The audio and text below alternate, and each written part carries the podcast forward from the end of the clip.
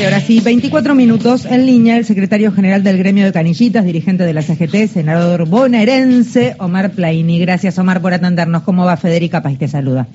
¿Qué tal, Federica? Un placer saludarlos a vos y a todo el equipo. ¿Cómo están? Bien, a ver, Omar, empecemos por lo sucedido. ¿Fuiste de los convocados a la reunión a la cena con el presidente de la Nación? ¿Estuviste allí?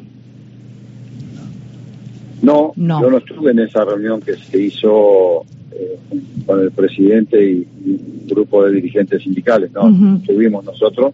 Además, nuestra referencia, como todos saben, es Pablo Moyano, que es el que tendría que hacer, haber sido invitado, entiendo yo, porque es uno de los co-secretarios generales de la CGT. Todo eso dispara una serie de versiones, algunas que no son tal, pero obviamente que siendo un co-secretario general de la CGT nos parece, entendemos, creemos, que no sabemos quién cursó la invitación, si del propio ejecutivo o, de, los, de los compañeros que estuvieron de la CGT, debería haber estado en esa reunión, obviamente. Bien, a partir de allí, estas versiones de las que estás haciendo referencia, es todo el día de ayer circulaba que Moyano se iba. Sí, nunca estuvo eso en discusión.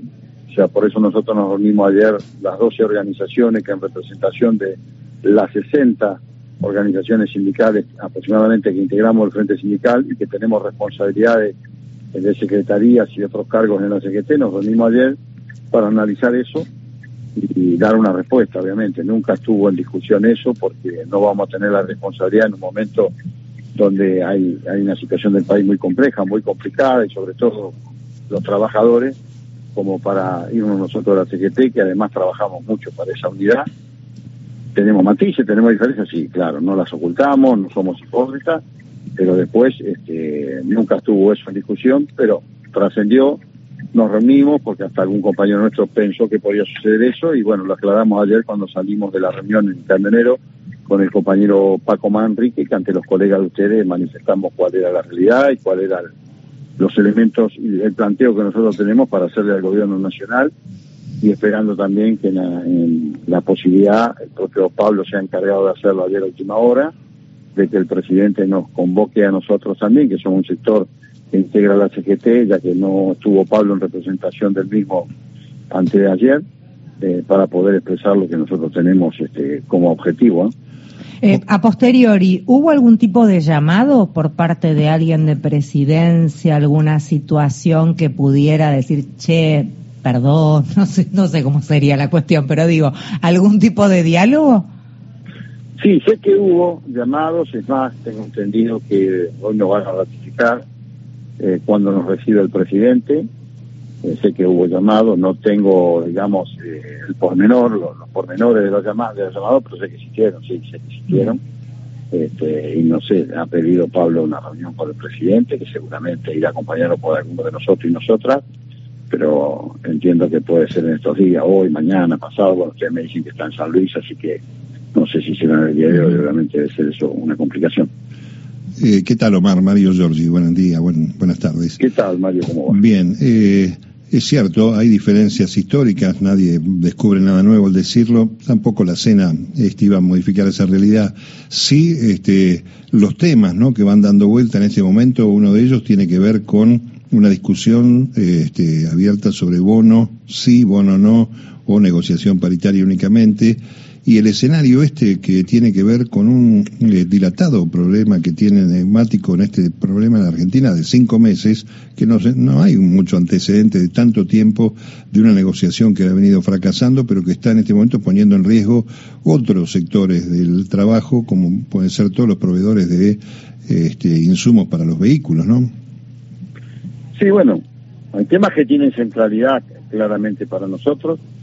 Eh, por eso, como yo vi que después trascendió en la prensa que se había hablado del 17 de octubre y se había hablado de las pasos, y bueno, nosotros queremos escuchar de modo propio este, otros temas como tienen que ver con este conflicto que también hay en distintos gremios, no solamente en el neumático, el, tema del salario familiar, que nosotros venimos trabajando con el ACES, con Fernanda Raberta, también con el ministro de Economía Massa tuvimos su momento, porque solamente lo cobran alrededor de 2 millones de trabajadores, cuando hay 6 millones 200 mil trabajadores del sector privado y están los del sector también estatal, que muchos no lo están cobrando. Tenemos el tema del impuesto a las ganancias, que nos hemos quedado muy atrasados con los topes, mal llamado impuesto a las ganancias, porque para nosotros el salario es de carácter alimentario, no ganancia.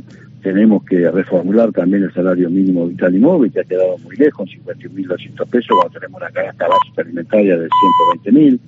El tema este que ustedes plantean, si hay un bono, si hay una suma fija, independientemente de las paritarias, que son libres para nosotros, que las paritarias las vamos a hacer discutiendo como corresponde, obviamente, y también cuáles son los mecanismos y los instrumentos que el gobierno va a utilizar para el control, para hacer efectivo el control de precios, cuáles son las herramientas que las tiene, porque evidentemente tenemos un desborde en ese aspecto, porque los formadores de precios siguen aumentando permanentemente, y ustedes saben que el ingreso salarial del hombre y la mujer que trabaja, el mayor porcentaje va a los alimentos, y todas las semanas seguimos con esta cantinela, como diría alguien, de los aumentos permanentes y nosotros en ese sentido siempre quedamos atrás y discutimos la paritaria este, siempre detrás de ellos, vamos detrás, porque en definitiva como son por etapas, eh, y además hay alrededor de 20 gremios que ahora van a utilizar la, la, cláusula de revisión porque siempre estamos detrás, así que esperamos que esto se resuelva. Y en cuanto al conflicto del neumático que conozco,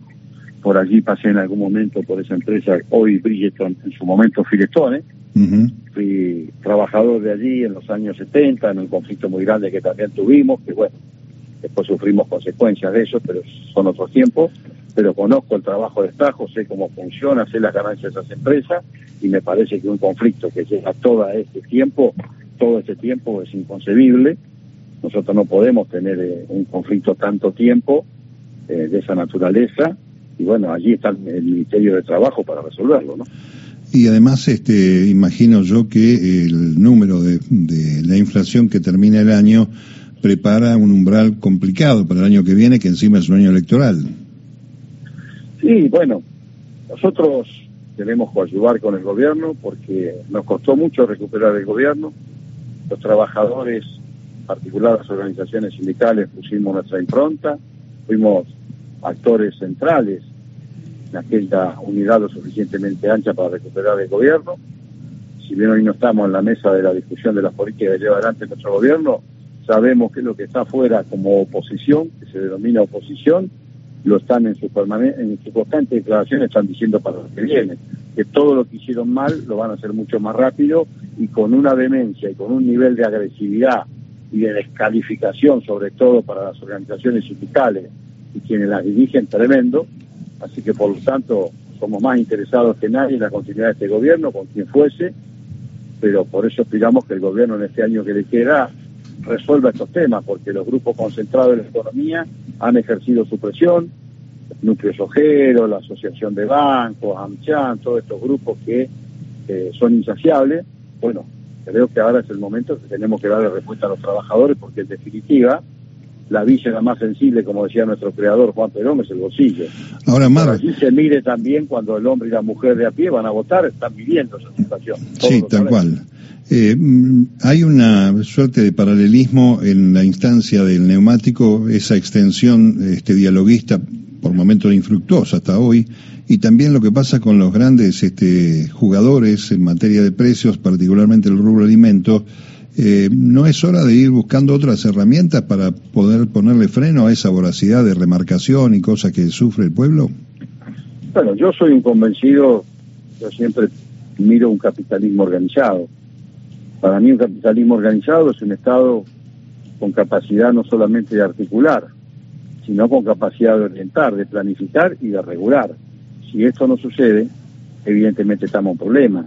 ¿Por qué? Porque para nosotros las vías navegables son central, para nosotros el extractivismo es central, nuestros minerales, ejemplo el litio, nuestro tema gasífero, hidrocarburífero, toda esta, esta, riqueza que tenemos que se van, se van por nuestros ríos, por nuestros mares y encima con poco control, con muy poco control, y además con buques de bandera extranjera, el 90% son buques de bandera extranjera, entonces si nosotros, el Estado, no tiene una intervención más firme, más contundente, donde regule todo este proceso, evidentemente somos un agujero donde se, van toda nuestra riqueza y sabemos que en un, en un sistema bimonetario que no terminamos de resolver, que bien ya lo viene planteando desde 2017 la vicepresidenta de la Nación, la doctora Cristina Fernández de Kirchner, cuando dice, mire, un grave problema que tenemos en la Argentina es el bimonetarismo. O sea, necesitamos una moneda de transacción y una moneda de reserva. Pues bien, eso se resuelve si nos ponemos de acuerdo todas las fuerzas políticas. Bueno, nadie recogió el guante. La verdad no recogieron el guante. Y eso es uno de los graves problemas que tenemos. Y lo otro es lo que también decía ella varias veces, el Festival de Importaciones y Exportaciones, que ahora con el nuevo ministro de Economía pareciera ser, o se está viendo que hay un control, este, y con la nueva autoridad de la DGI, compañero Castañeto, hay un control mucho más firme, más fuerte, de lo que los propios trabajadores de cada actividad venimos denunciando, porque nadie, como el hombre y la mujer que trabaja en una determinada actividad, conoce la misma. Podemos hablar del sector de, aduana, podemos hablar del sector de, de AFI, podemos hablar del sector del transporte, la logística, la educación, eh, la industria, donde ustedes busquen los servicios, la comunicación. Los trabajadores y trabajadoras, nosotros nos formamos y nuestros cuadros se forman no en Chicago, no en Harvard, se forman en la lucha cotidiana que tienen frente a los patronos. Por eso para nosotros es incomprensible un conflicto que dure tanto como el que está viviendo, en este caso el neumático, que termina afectando a todo el sector industrial. Omar, la, última y lo más cortito que se pueda, dado lo complejo de lo que te voy a plantear, pero por una cuestión de tiempo necesito apurarte, te pido disculpas. este, eh, tu, opinión con respecto a este recurso del ministro de Economía de decir, eh, si no se resuelve este conflicto, abro las importaciones de los neumáticos. A esto le responde eh, el sindicato del sindicato, le responde responden a Massa que está del lado de las empresas, que esto es una especie de extorsión. ¿Cómo lo ves vos? Que el gobierno tiene que resolver el conflicto puertas adentro. Tenemos que resolver el conflicto puertas adentro, por eso dije, no puede estar discutiéndose tanto tiempo, hace 35 días que tienen discusiones en el ámbito del Ministerio de Trabajo, allí hay que tomar una resolución y hay que resolverlo. No, no podemos resolver con esta otra medida. o sea, importando neumáticos no es la forma de resolverlo. Y entonces, ¿qué hacemos con nuestra industria, con, lo nacional, con lo que yo hablé recién? ¿Qué hacemos? Digamos, vamos a volver a, la lógica del neoliberalismo, no es, no es el Puedo entender al ministro de Economía su preocupación, lo que entiendo es que tiene que haber otro mecanismo, o si no caemos lo mismo que nos pasó con el ministro de Economía anterior. Cuando vino la CGT Martín Guzmán, nos dijo que no tenía plan alternativo. Así no fue en el acuerdo que hizo con las pautas con el Fondo Monetario Internacional. Nos dijo ese día que salió de ahí, si ustedes revisan mis archivos, ustedes mismos creo que me entrevistaron, yo dije, mire, mi preocupación es que el ministro tiene un solo plan. Y los dirigentes sindicales y las dirigentes sindicales estamos acostumbrados cuando vamos a negociar con los patrones, vamos con más de un plan.